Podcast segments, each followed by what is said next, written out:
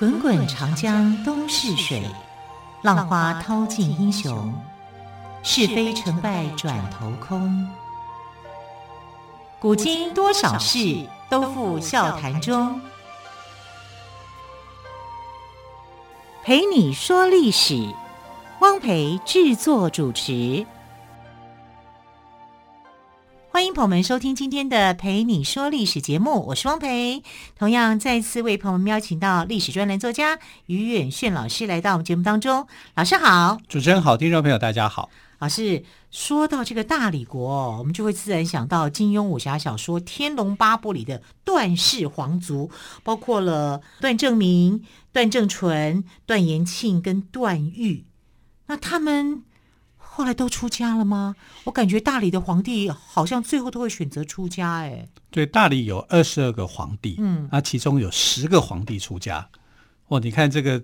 呃，大概就是将近一半了嘛，对不对？是看破一切红尘吗？呃，有时候被逼，有时候是看破。哦、那有时候，因为他们就是接受佛教的信仰，啊，他们是妙香佛国嘛，所以他们呃有这样的传统，啊，可以讲是有这样的传统。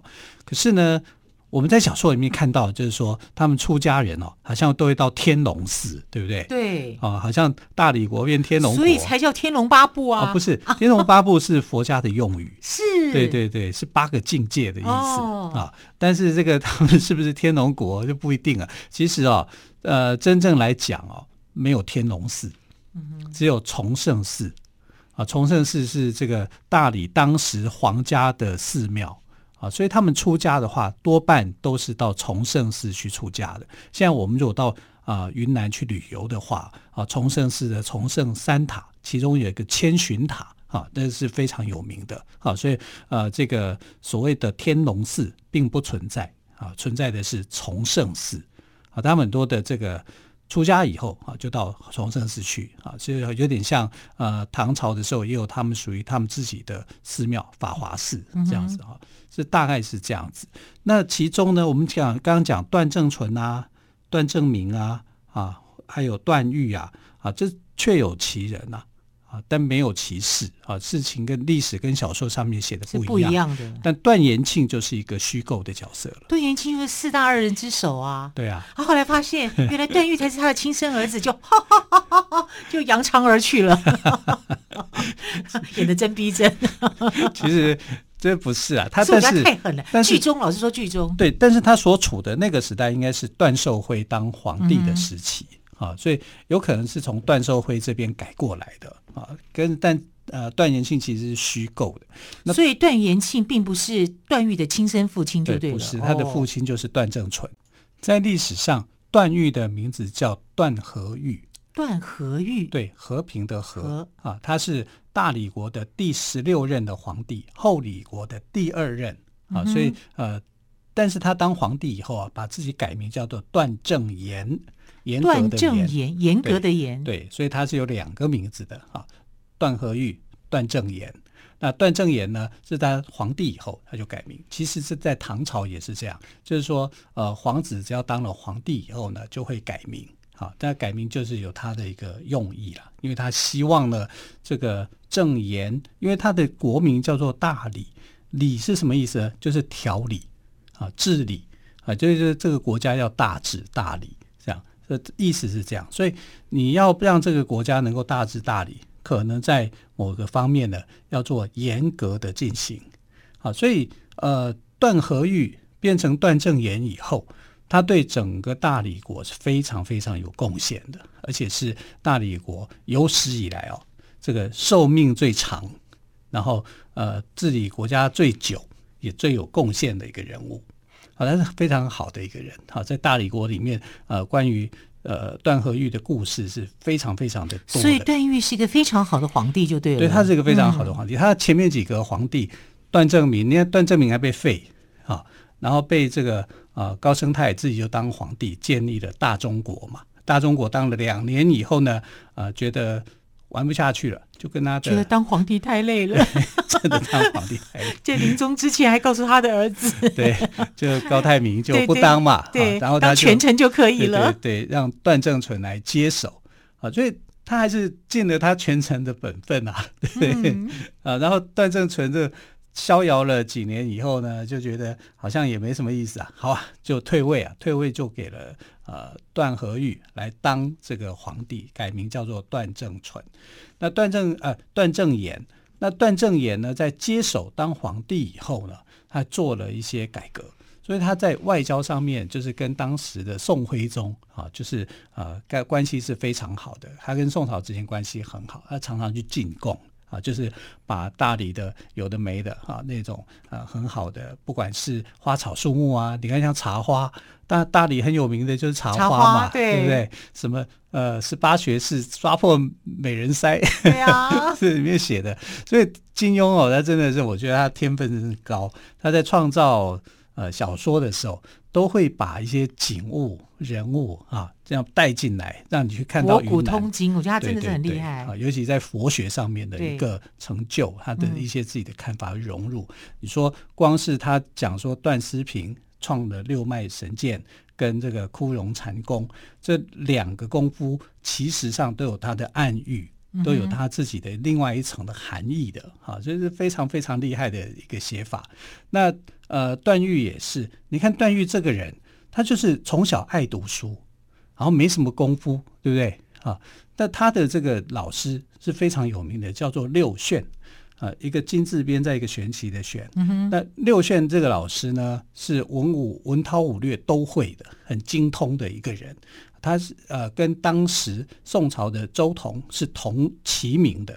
那周同是谁呢？他是岳飞的老师哦啊，所以这两个人呢是在等于是当世的奇才。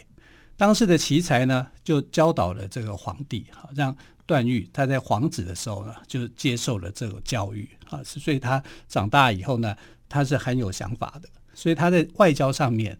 跟四境的这些邻邦啊国家都相处很好。我们从《天龙八部》这个小说里面就可以看得到嘛，对不对？他跟西夏国啊，啊，还有跟宋朝啊，哈，辽国啊，都相处得很好，就是保障他的安全，国家的安全。这个段誉在这部分呢是做得很成功的。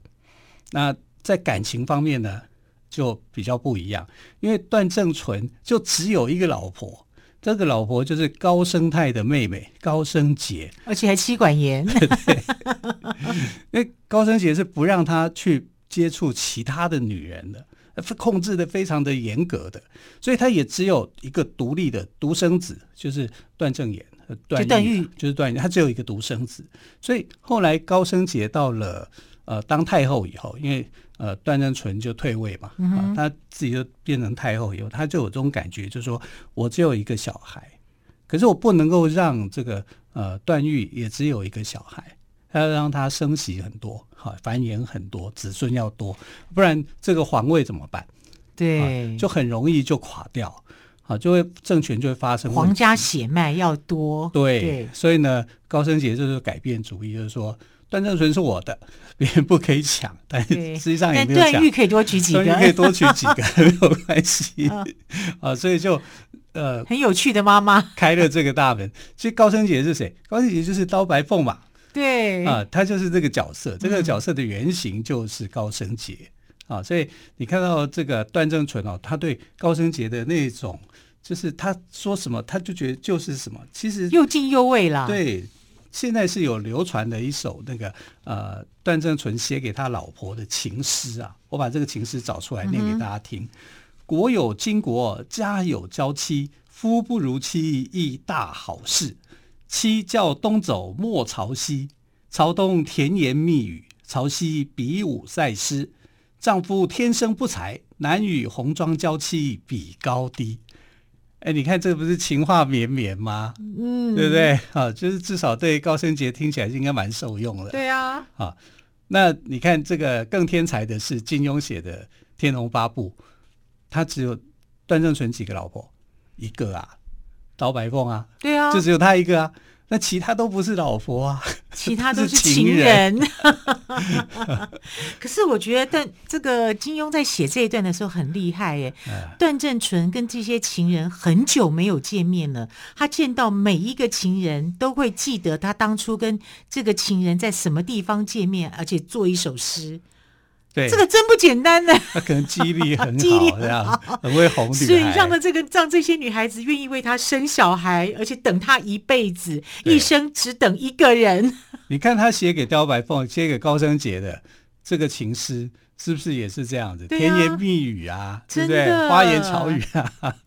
好，所以段正淳的妻子呢，正是高氏家族的女儿，所以段正淳就不敢胡来哦。那么大理第十六任君主段和玉，就是我们说的段誉儿的原型。那么老师，他是真的不会六脉神剑跟一阳指吗？不会。那他也不会凌波微步吗？不会。他可能会跳舞吧。但至少他是一个英明的君主啊。对，他是一个非常英明的君主，而且他在位很久，三十九年。三十九年呢、啊，他真的蛮久的耶。对，蛮那他的寿命很长，九十四岁，高寿，高寿啊！你看，如果这个以帝王来讲，我们在讲说，呃，中国的皇帝啊，寿命最长的是乾隆皇帝，八十九岁，嗯哼，但他九十四岁耶，你没有把它算进去。如果算进段誉的话，段誉是九十四岁，啊，他是很高龄的啊。那很高龄，其实是因为他的佛法的修养很好。嗯啊，然后也懂得养生吧？对，因为他后来啊退位以后哦，他就去这个，等下再讲，不是去崇圣寺吗？他不是去崇圣寺，他去啊无为寺啊去当住持、当法师啊，对，广弘法师啊，另外一个称谓啊，所以他其实是做的非常好的啊。那、嗯、可以看得到说，段誉有他过人之处。嗯哼，好，更多段誉的故事，我们先休息一下，稍后再继续，请岳迅老师来告诉我们。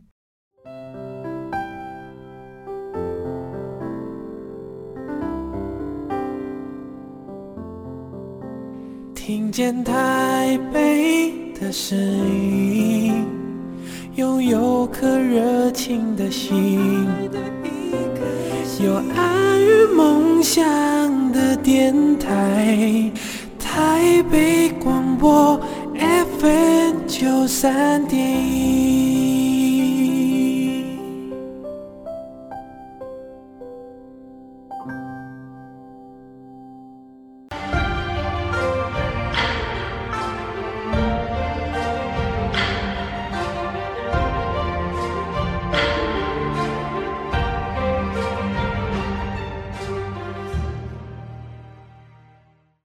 你说历史节目，我是汪培。今天特别来宾，历史专栏作家于远炫老师跟我们谈到的是段誉跟大理国。老师，您刚刚提到，其实段誉呢，他很会治理国家，对，而且呢，他其实并不会六脉神剑跟一阳指，也不会凌波微步，但至少他在佛法的修为上是很厉害、很不错的。对，他的本名也不叫做段誉。叫段和玉啊，后来改名叫段正言。不过我想哦，因为段誉太有名了，我们就呃直接称他为段誉好。那应该知道，这段誉就是段和玉、段正言。那段正言呢，开始即位的时候，就段誉即位的时候啊，第十六任皇帝他即位的时候呢，那时候呢，很多人很欣赏他，而且就各方入贡啊。然后在呃七月中元节的时候呢，就很多他就收到的很多的国家送给他的这个礼物。但但不表示说他展现他的执政的能力，因为后来发生一件事情，什么呢？地震，大地震啊！这个大地震这是天灾啊！对呀、啊，但你要看你的救灾的能力啊，还有你的一个施政的一个态度。嗯、结果有十六间的寺庙倒下来，这对大理国来讲，大理国是一个崇尚佛法的一个国家哈，所以呃，这个是很重要的一件大事，就考验他的那个呃。施政的能力，因为寺庙要重建，老百姓你要能够让他能够安居，就这部分呢，他就在跟宰相，也就是高氏哈，那时候的宰相叫高泰明，他跟高泰明呢，呃，是做得很好的哈，就是呃做这些安抚。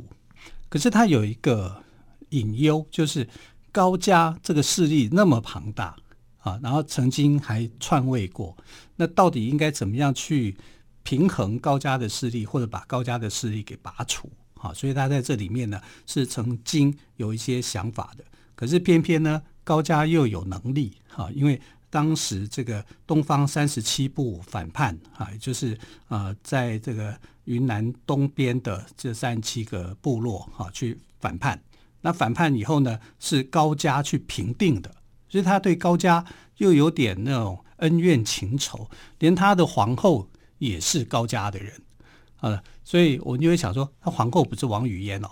或者穆婉清啊，呃，不是，哈，他的皇后是高家的这个子女，啊，所以一定的一定是这样，哈，就是权臣的这个之间的一个联姻呐，但他也不是说啊，只有跟这些权臣联姻而已，啊，因为他妈妈已经开放政策，就是说。因为不是自己的先生吗？对呀、啊，对儿子就稍微宽容一点，对儿子非常宽容啊，容就是你都可以联姻了。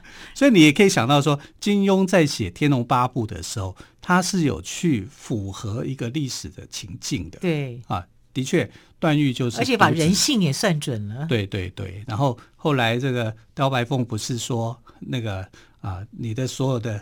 这些子女都可以，你看到的所有的妹妹，你喜欢的都可以娶。对啊，因为你的亲生父亲是段延庆。因为刁白凤那个时候就说了一句嘛，对，天龙寺外菩提树下，花子邋遢，观音长发。